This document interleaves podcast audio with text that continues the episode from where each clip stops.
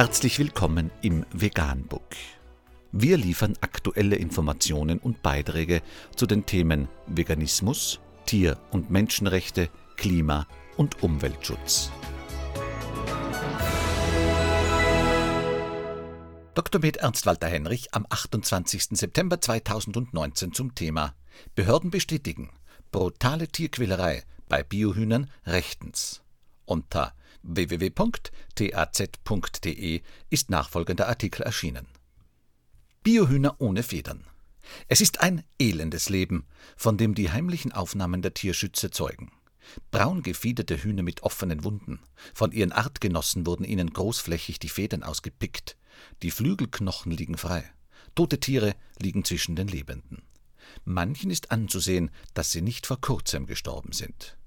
Der Tierrechtsverein Deutsches Tierschutzbüro hat vergangene Woche Strafanzeige gegen einen niedersächsischen Biohühnerbetrieb in Bad Iburg im Landkreis Osnabrück gestellt. Die Aufnahmen zeigen etwa 13.000 Legehennen, die übereinander gestapelt in offenen Gitterkäfigen hausen. Sie seien Ende August bis Anfang September entstanden. Versteckte Kameras nahmen zudem über mehrere Tage hinweg auf, wie tote Hühner nicht ordnungsgemäß entsorgt wurden. Der Tierrechtsverein wirft dem Betrieb Tierquälerei vor. Die Haltung erinnert mehr an einen Käfig als an einen Biobetrieb, sagt Jan Pfeiffer vom Deutschen Tierschutzbüro.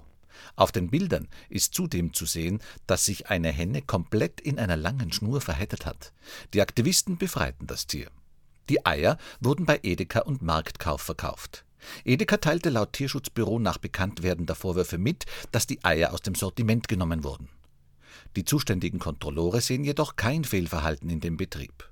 Laut dem Landesamt für Verbraucherschutz und Lebensmittelsicherheit und der Ökokontrollstelle liegen keine Anhaltspunkte für einen Verstoß gegen das gültige Ökorecht vor.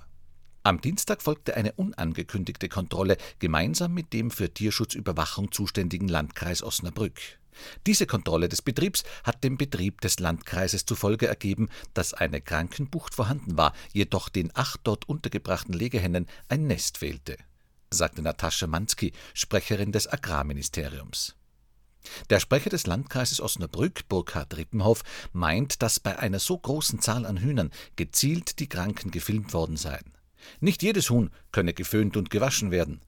Die 74 Wochen alten Hennen hätten alle gut ausgesehen. Die Kontrollbehörden wiesen den Betrieb nun an, tote Tiere unverzüglich in einer gekühlten Tonne zu entsorgen. Das Video zeigt nur einen offenen Eimer, in den ein Mitarbeiter die Hühner warf. Für Pfeiffer ändert die Vorgabe nichts. Das einzige Mittel, was den Tieren wirklich hilft, ist die vegane Lebensweise.